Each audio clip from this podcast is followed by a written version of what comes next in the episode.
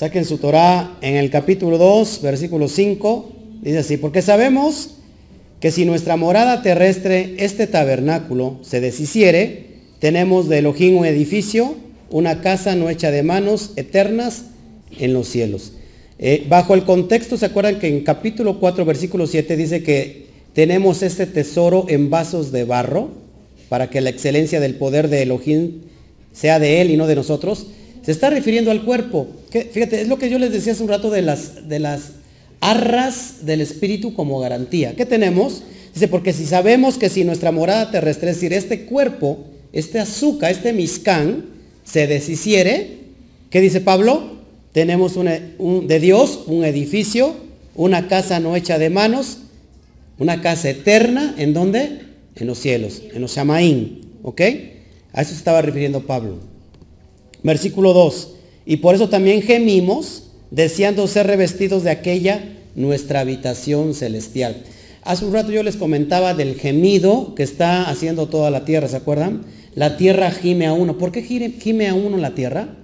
Por, por la manifestación de los hijos, porque la tierra necesita ser salvada. todas las criaturas necesitan ser salvadas. ¿Qué, ¿Qué se espera? Que ahora entre el turno de los hijos manifestándose al Padre. Va, vienen días de lo que estamos viendo hoy de la crisis eh, de violencia, tantos desaparecidos en la, en la zona, en la región, tanta muerte, que se va a multiplicar esto para al fin de los tiempos, al final del día, ¿qué va a pasar? Mucha gente va a tener que voltear a dónde? A los cielos. Si no voltea a, a su creador porque supuestamente está bien Hace un rato estábamos viendo esas tres leyes que están ya siendo dispuestas para México, ¿no? Que están avanzando mucho en ello. Entonces, eh, tenemos que gemir para que seamos revestidos de aquella nuestra habitación celestial. Ah, haciendo referencia también Pablo al Edén, ¿se acuerdan? En el Edén, ¿cómo estaba revestido el hombre? Que lo, tratamos en el capítulo 3, en el capítulo 4 de la luz, ¿no? De la, del or, de la luz, de la gloria del Eterno vestiduras de, ¿cómo se llama?, de luz. Vamos a ver Romanos 8:23 para que podamos entender esto. Dice, porque sabemos que toda la creación gime a una y aún está con dolor, dolores de parto hasta ahora. Y no solo ella, sino que también nosotros mismos que tenemos las primicias del Espíritu nosotros también gemimos dentro de nosotros mismos esperando la adopción, la redención de nuestro cuerpo. Pablo estaba pensando en, el, Loan, en el Baet, en la vida eterna, en la vida que tendría que venir. Entonces, por eso dice que la tierra está sufriendo dolores de parto. Pero ¿qué tenemos? Dice, las primicias del Espíritu. ¿Qué serán las primicias del Espíritu? ¿Qué serán las primicias del, Espíritu? Los que hace un rato les explicaba yo, si tenemos las arras del Espíritu, tenemos la garantía de que seremos qué? Exactamente, es Mashiach. Mashiach resucitó, nosotros, esas son nuestras primicias, Él resucitó como primero entre de los muertos, ¿qué seremos nosotros también que entonces? Resucitados. Versículo 3, pues así seremos hallados vestidos y no desnudos, vestidos de la gloria de Hashem. Amén. Versículo 4, porque así mismo los que estamos en este tabernáculo, es decir, en este cuerpo, gemimos con angustia, porque no quisiéramos ser desnudados, sino revestidos, para que lo mortal sea absorbido por la vida. Es decir, la muerte va a ser vencida en el tiempo postrero. Ya no va a haber más muerte. Fíjate lo que dice Primera de Corintios capítulo 15, versículo 53. Porque es necesario que esto corruptible, es decir, el cuerpo, se vista de incorrupción y esto mortal se vista de inmortalidad. Nuestros cuerpos van a ser transformados. Versículo 54. Y cuando esto corruptible se haya vestido de incorrupción y esto mortal se haya vestido de inmortalidad, entonces se cumplirá la palabra que está escrita. Sórbida es la muerte en victoria. La muerte va a ser vencida. Por eso Pablo está tan confiado que, que cree que hay una vida eterna. ¿Sí? ¿Todos aquí? O sea, que el cuerpo, el, hombre interior, el hombre exterior se va desgastando. Pero el hombre interior, ¿qué, va? ¿qué está pasando? Se renueva cada día constantemente. Porque Él está hablando del espíritu. ¿no? Lo que se va a morir es la carne como tal. Pero ¿qué es lo que va a estar siempre eh, en una eternidad? El espíritu. Versículo 5, más el que nos hizo para esto mismo es Elohim, quien nos ha dado las arras del espíritu. Lo vemos otra vez en 2 de Corintios 1:22 que vuelve a repetir la palabra las arras del espíritu. ¿Ya entendimos qué son las arras del espíritu? ¿Sí? La garantía de que seremos ¿qué? Resucitados. Por eso empecemos a vivir la vida como desde ahorita como una eternidad. Nosotros tenemos que ser felices desde ahorita. Cuando nosotros, nuestro enfoque está en que tenemos la confianza y la certeza que todo lo que va a venir es por propósito del Eterno, entonces tratemos de vivir la vida como debe de ser. En obediencia y vamos a desatar toda la bendición. No sé si me explico. Fíjate lo que dice Efesios 1, versículo 13. En él también vosotros, habiendo oído la palabra de verdad, ¿qué será la palabra de verdad? la Torah, el evangelio de vuestra salvación, y habiendo creído en él, fuiste sellados con el Espíritu Santo de la promesa. Si tú y yo ya creímos, somos sellados con el Espíritu de la promesa. Con el Espíritu Santo, el Roja Códice de la promesa. ¿Qué será el Espíritu Santo de la promesa? ¿De qué promesa nos está hablando? De la salvación. Versículo 14, que es, fíjate, ¿qué es, qué es el Espíritu Santo de la promesa? que es las arras de nuestra herencia hasta la redención de la, de la posición adquirida para alabanza de su gloria. O sea que tenemos una herencia. Nos está certificando ese sello en el Espíritu de nosotros que tú y yo tenemos una herencia. La redención. ¿Todos aquí? ¿Sí o no? ¿Quién te puede arrebatar eso? Nadie. Nadie te lo puede arrebatar. Versículo 6. Así que vivimos confiados siempre y sabiendo que entre tanto que estamos en el cuerpo, estamos ausentes en el, del Adón. ¿Por qué, ¿Por qué decía Pablo eso? ¿Por qué decía Pablo que mientras estamos en el cuerpo, estamos ausentes del Adón? Porque, porque si estamos en la carne, todavía estamos viviendo esta vida que es completamente pasajera. ¿Sí? Estaremos completamente con el eterno cuando, cuando ya estemos en la dimensión de gloria con Él. ¿Sí? ¿Sí me explicó? Dice, porque por fe andamos, no por vista. Este texto es otro texto mal interpretado. O sea, ¿por qué dice por fe andamos, no por vista? Porque la fe, la fe es obediencia. En otras palabras diría, por obediencia andamos, no por vista. ¿Cómo fue la promesa que se le dio a Abraham cuando le dijo, sal de tu tierra y de tu parentela la tierra que yo te voy a mostrar. Y Hebreos dice, en Hebreos 11 dice que Abraham salió sin saber a dónde iba. Es decir, Abraham no vio. ¿Qué hizo Abraham? Obedeció. Esa es la garantía, la confianza, la certeza que tenemos en Hashem. Tú puedes ver ahorita el, ¿cómo se llama? La dimensión del, del reino de los cielos. ¿Lo puedes ver? Puedes ver ahorita la morada que el Eterno está preparando en los cielos. ¿La puedes ver? Es más, ¿puedes ver el mismo reino de Dios, del Eterno? No lo vemos. Pero ¿qué hacemos? Lo creemos. Obedecemos porque sabemos que está. Punto. Eso es lo que dice Pablo. Andamos por fe, no andamos por vista. Mucha gente empieza a moverse por lo que ve y pones toda su fuerza invierte en lo que se ve y en lo que no se ve, deja de invertir. No sé si estás conmigo. Mucha gente invierte para esta vida, pero ¿qué, ¿qué, de la vida que viene? ¿Estás invirtiendo en la vida que viene? ¿Estás teniendo tu banco donde a lo mejor de, las criptomonedas espirituales que le estás metiendo a tu banco, a tu cuenta, para lo que viene? Tendríamos que ver eso. Porque mucha gente en la tierra ahorra y ahorrar está muy bien. Porque después del ahorro, pues te lo vas a gastar. Pero bueno, pero ¿cuántos de aquí se han puesto a pensar en ahorrar para algo que no se ve? Es decir, tú ahorras Porque ya viste lo que, a lo mejor quieres comprar una casa y ahorras para comprarla, está muy bien. Pero ¿cuántos ahorran para lo que no ven? Y eso es lo espiritual. Y tenemos que ahorrar más para lo que no se ve. No sé si me explico. Hay una cuenta, una transferencia bancaria en los cielos que se transfirió en la muerte de Mashiach y que pasó a tu cuenta personal. Ah, no, lógico, porque la obediencia va de la mano con las obras. La fe va de la mano con, las obras. Porque una persona dice que tiene fe, pero no tiene obras, van en su fe. ¿Podrá la fe salvarle? Dice Jacob. No. Entonces, tienes fe y tienes obras. Porque obras sin fe también es una vana fe, es una vana creencia. Es decir, unas personas tienen obras, pero no tienen obediencia. La pregunta, ¿obras de qué será? Obras de no venir a Shabbat. Puede ser. Todos aquí andamos por qué?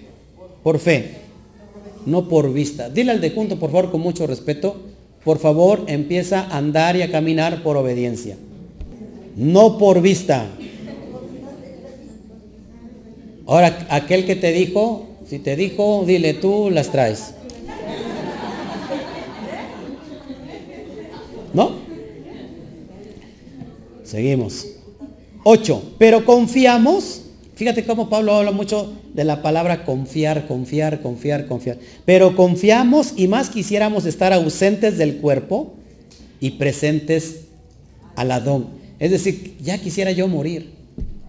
Ya, o sea, para mí ya, ya yo quiero morir, pero bueno, pues tengo que estar presentes por ustedes.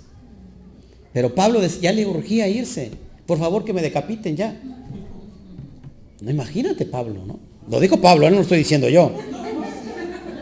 No, entonces que tenga mi cabecita para que seguir predicando. Fíjate lo que dice Filipenses capítulo 1, versículo 21. Fíjate cómo Pablo decía, porque para mí el vivir es Mashiach y el morir es ganancia. O sea, Pablo ya decía, ya me quiero ir. Ya aquí la bronca con los corintios, con, con un caso de inmoralidad que está bien grueso, el, hijo se metió con la madrastra, tanto chismes, pleitos, contiendas, agarran el pesac para hacer, hacerlo como ellos quieren, están, no, no, no, sabes que ya mejor me voy. no, yo estoy ya, ya, yo ya vi la gloria del Eterno. Acuérdate que Pablo fue, fue trasladado al tercer cielo. ¿Se acuerdan? Qué tremendo. Por eso Pablo estaba ya completamente seguro. Versículo 22 dice, más si el vivir en la carne resulta para mí en beneficio de la obra, no sé entonces qué escoger. Es decir, Pablo decía, ya quiero estar allá con el Eterno. Pero el beneficio de estar vivo en la carne es para declarar las promesas de redención, para llevar más almas al, al Olam pues no sé qué escoger. Dice, porque de ambas cosas estoy puesto en estrecho teniendo deseo de partir y estar con Mashiach, ojo, lo cual es muchísimo, mejor. ¿Qué decía Pablo? Estar con Mashiach es muchísimo mejor que estar viendo aquí el hermano que se me está durmiendo. ¿No? Es muchísimo mejor estar aquí, perdón, estar con Mashiach, ya adelantarme. ¿Y quién no, no? Versículo 9. Por tanto, procuramos también o ausentes o presentes, ¿qué dice? Serle agradables. Es decir, si ya estamos hoy en el cuerpo, en la carne, ¿qué tenemos que hacer con eso? Ser agradable. ¿Cómo seré yo agradable? Obedeciendo. Por favor, toca otra vez al de junto y dile, sé agradable, sé agradable, obedeciendo. Muchos no se voltean ni siquiera a decirle nada al compañero. Dice, tonto le digo algo a este. Entonces agarra y mejor se dice, sea agradable, obedeciente. Se dice así, así mismo. Versículo 10. Porque es necesario que todos nosotros, ojo, ojo lo que dice Pablo, que todos nosotros comparezcamos ante el tribunal de Mashiach. ¿Cuándo creen que vamos a comparecer? ¿Cuándo creen? Ya lo he enseñado. ¿Eh? En Yom Kippur. En Yom Kippur vamos a hacer todos estar delante del tribunal. Para que cada uno reciba según lo que haya hecho mientras estaba donde? En el cuerpo, en la carne, en el bazar. Sea bueno o sea malo. todo, todo, todo, todo va a traer su justo pago. A ver, el 30 de octubre, no le diste regalo al pastor. Pase usted. A ver, el 30 de octubre, ah, le dices el tanaga al pastor, ya tienes ya boleto seguro, pásale, pásale. No, o sea, todo lo bueno o lo malo, lo que hayas hecho, ojo, en la carne, en el cuerpo, tiene que ver también lo que nos metemos al cuerpo. Ahorita Pablo lo va, lo va a hablar, ¿eh? que nosotros somos templo del Espíritu. Eclesiastés 12 dice, fíjense, ¿Quién escribió Eclesiastés? ¿Se acuerdan quién, escribió Eclesiastés? Shlomo. Y el último cierra con el deber, el resumen del deber del hombre. Después de que él ha probado las riquezas, que ha probado de todo. Imagínate el hombre más rico sobre la tierra. Imagínate el hombre más sabio sobre la tierra. Imagínate el, el hombre que tenía mil mujeres. No, se necesita sabiduría para mil mujeres. Pero creo que no era tan sabio porque eran mil suegras. Entonces no era tan sabio, ¿no? Pero imagínate lo que, lo que decía Eslomo. Todo es vanidad de vanidades. Todo lo que está bajo el sol, vanidad de vanidades. Y, te, y termina Eclesiastés 12 dando este resumen. Pues es muy importante que lo que hagamos hoy, lo vamos nosotros, cuando estemos ante el tribunal del Eterno, nos va a pasar lista. Fíjate, el 9, y cuando más sabio fue el predicador, de hecho la palabra predicador es coelet. El, libro que se llama Eclesiastés es la palabra coelet, que se transcribió como Eclesiastés. Coelet. Tanto más enseñó sabiduría al pueblo, e hizo escuchar, e hizo escudriñar, y compuso muchos proverbios, Dice, procuró el predicador hallar palabras agradables y escribir rectamente palabras de verdad. Las palabras de los sabios son como aguijones, ojo, y como clavos hincados son las de los maestros de las congregaciones dadas por un pastor. Ahí seguramente Shlomo proféticamente pensó en mí. No es cierto. Versículo 12. Ahora, hijo mío, a más de esto, sea amonestado. Oh, por favor, oigan esto y no se me ofendan sea amonestado. No hay fin de hacer muchos libros y el mucho estudio es fatiga de la carne. Hablando en el contexto de que si tú quieres estudiar mucho sin el espíritu, la letra mata. El fin de todo el discurso oído es este. Teme a Elohim, porque ¿qué es el principio de la sabiduría? El temor Elohim. Teme a Elohim, ojo, y guarda sus mandamientos porque esto es el todo del hombre. Fíjate con lo que dice el, hombre más sabio. ¿Qué es el todo de los, del hombre? El temer a, a Elohim y el guardar sus mandamientos. Versículo 14. Porque Elohim traerá toda obra a juicio, juntamente con toda cosa encubierta, sea bueno o sea mala. Ojo aquí. Mucha gente dice, nadie me ve, nadie me ve. Puedo hacer esto y puedo hacer aquello cuando nadie me ve. Puedo ser o no ser, o no ser. Algo así. Y resulta que como el hermano, el pastor, o no, te vio nadie, ojo, dice que todo lo que es encubierto va a ser manifiesto delante de él. Por eso Pablo, este, Slomo te dice, te, te, aconsejo que temas a Elohim y que guardes sus mandamientos. Porque esto es el todo del hombre. Si tú haces eso, despreocúpate.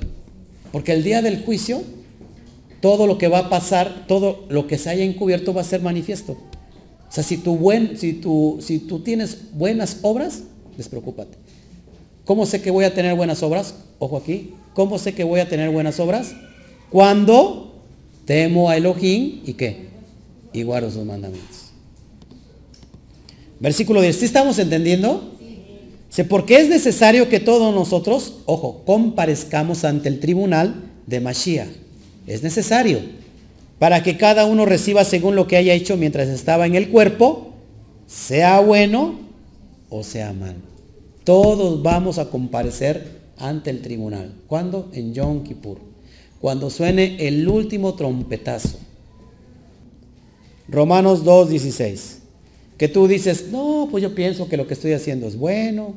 Como que el pastor, como que se dimensiona mucho.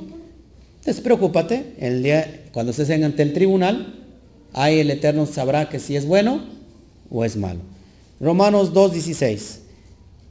En el día en que Elohim juzgará por Yeshua Hamashiach los secretos de los hombres conforme a mi evangelio. Ojo, va a juzgar hasta los secretos de los hombres, conforme al evangelio de Pablo.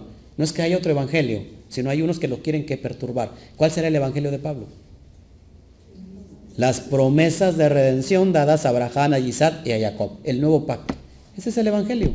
¿Sí? Romanos 14:10. Pero tú, ¿por qué juzgas a tu hermano? O tú también, ¿por qué menosprecias a tu hermano? Porque todos compareceremos ante el tribunal de Mashiach. ¿Cuándo? Yom Kippur. Así que deja de juzgar a tu hermano. Fíjate en lo que tú estás haciendo. ¿No? Ay, que el, que el hermano no viene. Pues ¿cómo va a venir si siempre ha venido? Lo que no ha venido eres tú cuando ves y ya lo ves que, que está ahí. No, no nos fijemos a nosotros, fijemos, o sea, no nos fijemos en nosotros, fijémonos en nuestros propios errores, hermano. Esto es real, ¿eh? vamos a compadecer todas las cosas secretas. Como que ya no le está gustando. Nótese que estamos hablando de la resurrección, ¿eh? Pablo está hablando aquí de la resurrección. El ministerio de la reconciliación, versículo 11. Conociendo pues el temor del Adón, si tú conoces el temor del Adón, vas a persuadir a todos los hombres. Dice, persuadimos a los hombres, pero a Elohim les manifiesto lo que somos. Y espero que también lo sea vuestras conciencias. Porque hay algunas personas que tenemos, me suele, bueno, sí, o que tienen la conciencia cauterizada. Tener la conciencia cauterizada es no tener el Pepe Grillo activo que es el Pepe Grillo, la voz de tu conciencia que te está diciendo que está, está mal lo que estás haciendo, que por ahí no es. Cuando tu conciencia está abierta, entonces tu propia conciencia te va a estar ¿qué? redarguyendo. Entonces hay que tener temor. Versículo 12. No nos recomendamos pues otra vez a vosotros, sino os damos ocasión de gloriarnos, de gloriaros por nosotros, para que tengáis con qué responder a los que se glorían en las apariencias y no en el corazón. Es decir, no vivas tú de apariencias. Que, la propia gloria de Hashem sea en ti porque estás obedeciendo. No vivas de apariencias. Hay unas que se glorían de las apariencias, pero no en el corazón. El Padre es el único capaz de poder discernir y de ver cuál es el corazón de las personas.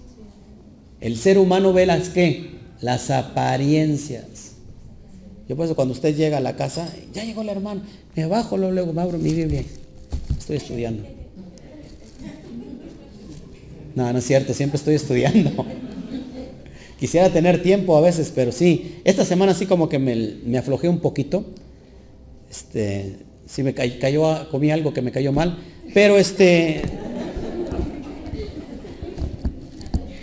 no sé de qué se ríe usted, ¿no le ha pasado? Bueno, por eso usted me ve flaco, ojeroso, cansado. O flaco no, ¿verdad? Pero ojeroso, cansado, mucho. Sí, porque si estamos locos es para el ojín. ¿Cuántos a ustedes les han dicho que están locos? Estamos orando por ti porque donde te fueron te lavaron todo el cerebro. ¿Qué pasa? La Torah nos lavó el cerebro y nos lavó el corazón. Así que si estamos locos, ¿para quién es? Para Elohim. Y si somos cuerdos, es para vosotros. O sea, tiene que haber un equilibrio. ¿No? ¿Todos aquí?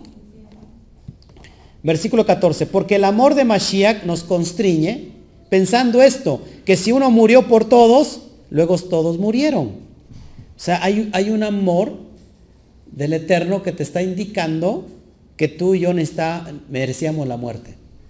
Tú y yo necesitamos la muerte. Éramos reos de condenación. Pero vino alguien y pagó, nos justificó. Amén. Pero fíjate, y por todos murió. Para los que viven, para que los que viven, por favor, vean ese versículo y subrayenlo en su Torah. Para los que viven, para que los que viven ya no vivan para sí, sino para aquel que murió y resucitó por ellos. A nadie les gusta esto. Yeshua murió por ti, ahora si tú vives, ya no vives para ti. Ahora, ¿para quién vives? Para Él. Costará mucho hacer morir la carne aunque sea en Shabbat. Nosotros que vivimos en santidad, ¿qué es vivir en santidad? Apartados. Vivimos más sanos, más plenos y más gozosos. Cuando vives en la carne y en el pecado te tienes que estar escondiendo y no hay paz, no hay shalom. Vas al trabajo, ya estás taurizaba, de repente te acuerdas que te olvidó el celular y hay un video tuyo ahí en Facebook, cómo regresas por el, por el celular que se te olvidó. Ahí está tu esposa. No, hermano, vivimos nosotros libres. Ya no vivo para mí, ahora vivo para usted, porque soy siervo de Mashiach. No sea malito, usted viva para alguien más. Deje de vivir tanto para usted, porque ese es el, ministerio del yo-yo. Es decir, yo, yo, yo, después yo, después yo, y ya después, por último, pues yo. ¿No? Entonces dejemos de vivir para nosotros. No está mal que, que, nosotros nos procuremos. De hecho, ámate a ti mismo para que tú ames también a tu prójimo. Ámala como a, como a ti mismo. Pero tenemos que dejar de vivir en la cuestión de que somos ahora servidores de alguien más. ¿Quién te trajo a la barca de la salvación? Yeshua. Y utilizó un medio. Ahora tú sé un medio para traer a alguien más a la salvación. No estés aquí ya muy bonito, ¿verdad? Diciendo, ah, guardo Shabbat, qué bonito, qué padre. Ya soy hebreo, soy israelita. Yuju, yuju. Y ya me olvido del hermano que está perdiéndose. Ah, canijo pagano, infeliz, filisteo, incircunciso, pobrecito, pecador, necio. ¿No? No, ve por él, hermana. Ve por él, hermano. Para eso estamos, hemos muerto. Tenemos ahora vida en él para que la vivamos ya no para nosotros, sino para él. ¿Y cómo la vivo en él? Trayendo a, muchas almas a sus pies. Primera de Timoteo 2, el cual siendo se dio a sí mismo en rescate por todos, ojo, en rescate por todos, de lo cual se dio testimonio a su debido tiempo. Se dio en rescate de todos, no solamente se dio en rescate de ti, de todos. Romanos 14, 7, porque ninguno de nosotros vive para sí. Fíjate lo que dice Pablo, ninguno de nosotros vive para sí y ninguno muere para sí. Pues si vivimos, para el Adón vivimos. Y si morimos, para el Adón morimos. Así pues, sea que vivamos o que muramos, del Adón somos. Si nosotros tenemos las arras del Espíritu, la certeza de que vamos a ir a una vida eterna, imagínate las personas que no tienen esa certeza, cómo se sienten después de una muerte, de un ser querido. Nos aferramos al plano físico que dejamos de pensar en el plano espiritual. Este es un paso, es un proceso. Algún día todos vamos a pasar por la muerte y los que vivimos seremos transformados y no veremos la muerte. Pero los que la van a vivir es un proceso, es un escalón más para ir a otra dimensión. No, sé si me explico. Y algunos se pusieron tristes y están llorando. Versículo 16, ya voy a terminar. De manera que nosotros de aquí en adelante a nadie conocemos según la carne. Y aún si a Mashiach conocimos según la carne, ya no lo conocemos así. Es decir, Mashiach vino en carne y murió en carne y fue tentado en carne en todos los aspectos y tuvo que morir en carne para que pasarnos a la dimensión espiritual. Por eso no, conocemos ya a nadie según la carne. Si ya no andamos en cuestiones de la carne, en las obras de la carne, ya no andamos en eso. Porque ya está muerto. Como el muerto le va a gustar las muertas. 17. De modo que si alguno está en Mashiach, nueva criatura es. Las cosas viejas pasaron y aquí todas son hechas nuevas. ¿Cuáles cosas viejas pasaron? ¿Será, ¿Será el pecado? Si está hablando Pablo de una dimensión celestial, ¿a qué le llamará cosas viejas? Isaías 43, 18. No os acordéis de las cosas pasadas, ni traigáis memoria, ni traigáis eh, a memoria las cosas antiguas. Fíjate lo que dice Isaías 65, 17. Porque aquí que yo crearé nuevos cielos y nueva tierra, y de lo primero no habrá memoria, ni más vendrá, ni más vendrá al pensamiento. Pablo está diciendo que, que si nosotros estamos en Mashiach, nueva criatura somos, nueva creación. Ya no somos ahora de carne, sino que ahora seremos en, una dimensión espiritual donde vamos a poseer un reino espiritual, nuevos cielos y nueva tierra. Por supuesto que el pecado ya pasó. El pecado que estaba implícitamente en la carne tuvo que morir con esa transformación. No sé si me explico. Por eso Apocalipsis, creo que lo apunté aquí, fíjate, Apocalipsis 21.5 habla del mismo tema. Y el que estaba sentado en el trono dijo, he aquí que yo hago nuevas todas las cosas. Y me dijo, escribe, porque estas palabras son fieles y verdaderas. Vamos a, tenemos una nueva dimensión, algo nuevo nuevos cielos y nueva tierra, la nueva Jerusalén, hermanos.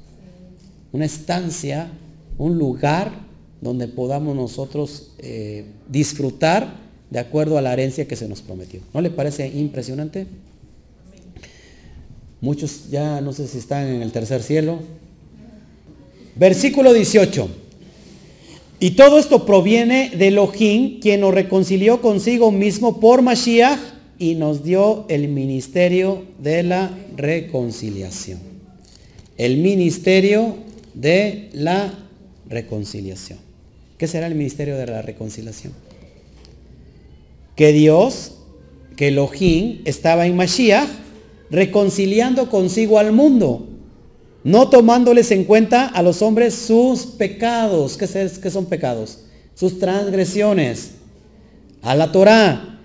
Y nos y nos encargó a nosotros la palabra de, la reconciliación. ¿Qué decía Pablo? ¿Cuál era el ministerio que él daba? El nuevo pacto. El nuevo pacto tiene que ver con el, el ministerio de la reconciliación, porque está reconciliando el Padre a la casa de Israel y a la casa de Judá. Jeremías 31, 31. Amén. Vamos a ver lo que dice Romanos 3, 24 dice, siendo justificados gratuitamente por su gracia, mediante la redención que es Mashiach y Yeshua. Hemos sido justificados por su gracia, por su, em, por su gesed, por su gesed, por su gracia. Versículo 25, a quien Elohim puso como propiciación por medio de la fe en su sangre, para manifestar su justicia a causa de haber pasado por alto en su paciencia los pecados pasados. Fíjate, él pasó por alto con mucha paciencia todos los pecados pasados. ¿Cuáles pecados pasados? Los pecados que cometieron desde el tiempo de la entrega de la Torá, desde Adán, inclusive más antes, desde Adán, todas esas transgresiones fueron perdonadas a través del pacto renovado. Esa, transgresión que traíamos nosotros de generación en generación, hermanos, hoy ha sido reconciliada. A ver, ¿qué se necesita para que haya una reconciliación? Que, primero haya antes qué? ¿Eh? No, que primero antes haya qué para haber una reconciliación. Que primero haya antes un pleito. ¿No? Una guerra. Para que después haya una reconciliación. Qué bonita es la reconciliación. Si usted, ¿cuántos han, han experimentado la reconciliación en su matrimonio? ¿No, ¿No es bien bonita? Abacho becho todo bonito, después de que la mujer hizo su pancho, ¿verdad?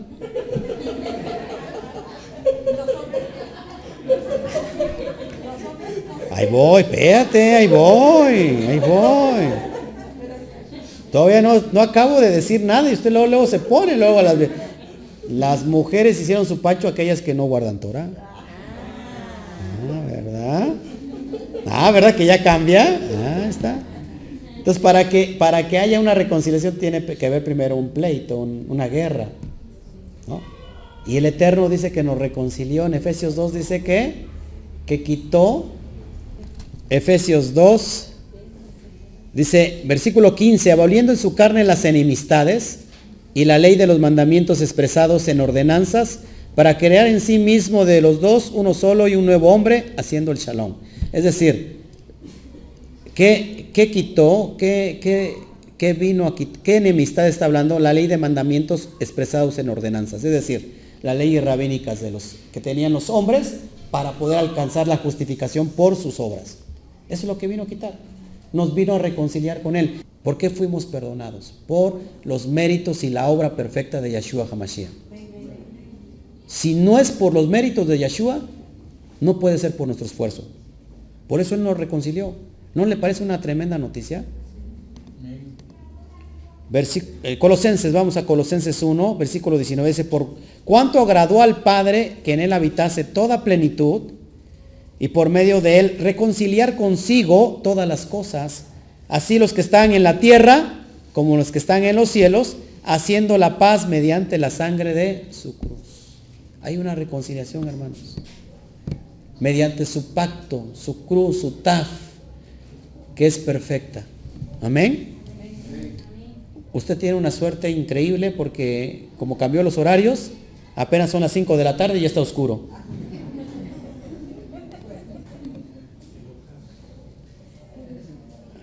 Y Pablo alargó el discurso hasta la medianoche. Alguno dijera, pero Pablo, ¿eh? Tú eres Oscar. No, Pablo no hay problema. Que lo alargue hasta que, hasta que quiera, pero aquí tú eres Oscar, aquí te me pones, por favor te me bajas de la nube que andabas y te aterrizas, por favor. Versículo 20. Así que somos embajadores en nombre de Mashiach, como si Elohim rogase por medio de nosotros, o rogamos en nombre de Mashiach reconciliados con Elohim. Es lo que yo hago constantemente cada Shabbat. Reconcílense con Elohim. Por favor, vuelvan a la Teshuvah. Recuérdense que hay un tiempo de reconciliarse Todavía, estamos en tiempo de la reconciliación, hermanos. No endurezcan su corazón si oyen la voz de Hashem. Por favor, reconcíliense. Estoy rogándoles. Es lo que Pablo decía. Como si Dios, como si Elohim rogase por medio de nosotros. La pregunta sería, ¿qué necesidad tiene el Eterno de estarle rogando a usted? ¿No? O de estarnos rogando a nosotros. ¿Qué necesidad? Es su amor hay un tiempo de reconciliación. Isaías 27. No hay enojo en mí. Fíjate lo que dice el Eterno. No hay enojo en mí. ¿Quién podrá contra mí en batalla espinos? ¿Quién, ¿quién podrá, pondrá contra mí en batalla espinos y cardos? Yo los hallaré, los quemaré a una, los hollaré, los quemaré a una. Os forzará alguien ¿Os forzará alguien mi fortaleza? Haga conmigo paz. Sí, paz, haga paz conmigo. Fíjate lo que está diciendo el Eterno. Como si estuviera rogando. Por eso Él tiene mucha paciencia. Yo ruego una, dos, tres veces, ya me canso de rogar. Tremendo. Hasta me dan ganas de llorar.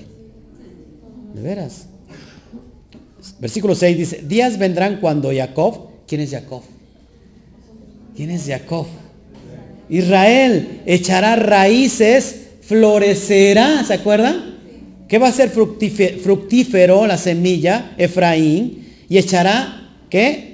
Renuevos Israel y la faz del mundo llenará de fruto de Efraín. Es el tiempo de la reconciliación, el tiempo de los gentiles, hermano. La plenitud de los gentiles. Ese es el tiempo de la reconciliación. El Eterno dice que no, que no retiene su promesa, que no retarda su promesa. Él tiene paciencia para todos aquellos, pero la paciencia va a terminar. Y si hace un rato te anuncié en la línea profética que estamos, en el tiempo profético que estamos, pues es tiempo que tú te pongas a cuentas. Versículo 21 y con eso acabamos.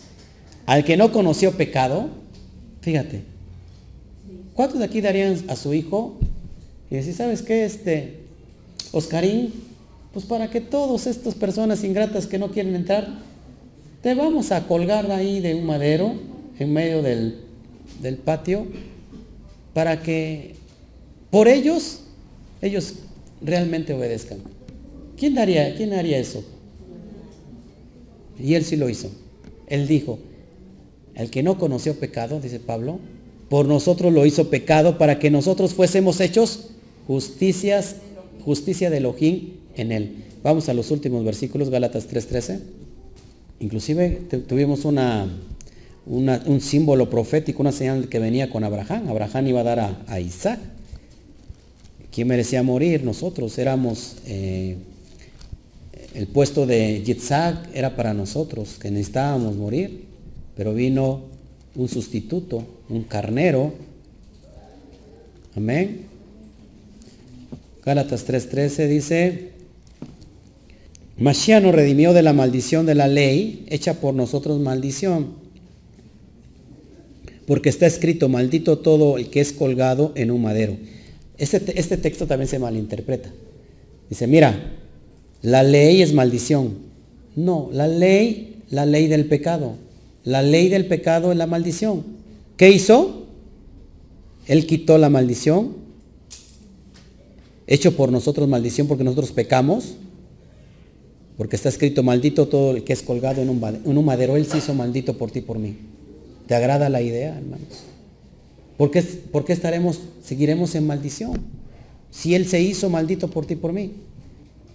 Isaías 53, que ya lo vimos, que también Él, usted ve todo el, libro de Isaías, el, perdón, el capítulo de Isaías 53, que es un es un, ¿cómo se llama? Es un, es un libro completamente mesiánico, Isaías 53, versículo 9, dice así, Isaías 53, 9 dice, y se dispuso con los impíos su sepultura, mas con los ricos fue en su muerte, aunque nunca hizo maldad, ni hubo engaño en su boca. Con todo eso, Yahweh quiso quebrantar quebrantarlo sujetándole a padecimiento cuando haya puesto su vida en expiación por el pecado, verá linaje, vivirá por largos días y la voluntad de Yahweh será en su mano prosperada. Verá el fruto de su aflicción de su alma y quedará satisfecho. Por su conocimiento justificará mi siervo justo a muchos y llevará las iniquidades de ellos. Imagínense, hermanos. Daniel 9:24. 70 semanas están determinadas sobre tu pueblo y sobre tu santa ciudad para terminar la prevaricación y poner fin al pecado y expiar la iniquidad para traer la justicia perdurable y sellar la visión y la profecía y ungir al santo de los santos. Entonces, hermanos, Él quitó, Él nos justificó, quitó toda la iniquidad. Primera de Corintios, capítulo 1, versículo 30. ¿Ya lo tienes? Dice, mas por él estáis vosotros en Yeshua Hamashiach, el cual nos ha sido hecho por Elohim sabiduría, justificación, santificación y redención. Fíjate lo que ha hecho el Eterno en Mashiach, ha hecho en nosotros que sabiduría, justificación, santificación y redención. ¿Te parece poco? Y con eso termino Filipenses 3.9 y ser hallado en él, no teniendo mi propia justicia, que es por la ley, sino la que es por la fe de Mashiach, la justicia que es de este, el, que es Elohim por la fe. Pablo está diciendo, no teniendo mi propia justicia, porque Pablo antes de ser representante de Mashiach, acuérdate que él llevaba a cabo las obras de la ley, las leyes rabínicas. Pues no teniendo mi propia justicia, es decir, eh, Pablo no se justificó por sus méritos ni por sus hechos, sino por quién? Por la fe, por la obediencia de Mashiach. La justicia que es de Elohim por la obediencia. Hermanos, pues hemos terminado este capítulo 5. Eh, es impresionante ver cómo el Eterno está preparando a una, una dimensión donde podamos ver lo invisible que es su reino y que podamos estarnos conformando su corazón, teniendo las arras en nuestro corazón que estamos plenamente confiados, que así como el Mashiach fue levantado de entre de los muertos, algún día nosotros vamos a ser igual, revestidos, levantados, y los que murieron en estos tiempos, nuestros seres queridos, nuestros seres amados, ellos también van a ser levantados. ¿No le parece impresionante? Bueno, pues nos despedimos de, toda la audiencia. Muchas gracias por estar con nosotros. Les amamos, les bendecimos, que el Eterno me los bendiga. ¿Por qué no despedimos a las Quejilot eh, Mundial con un fuerte aplauso?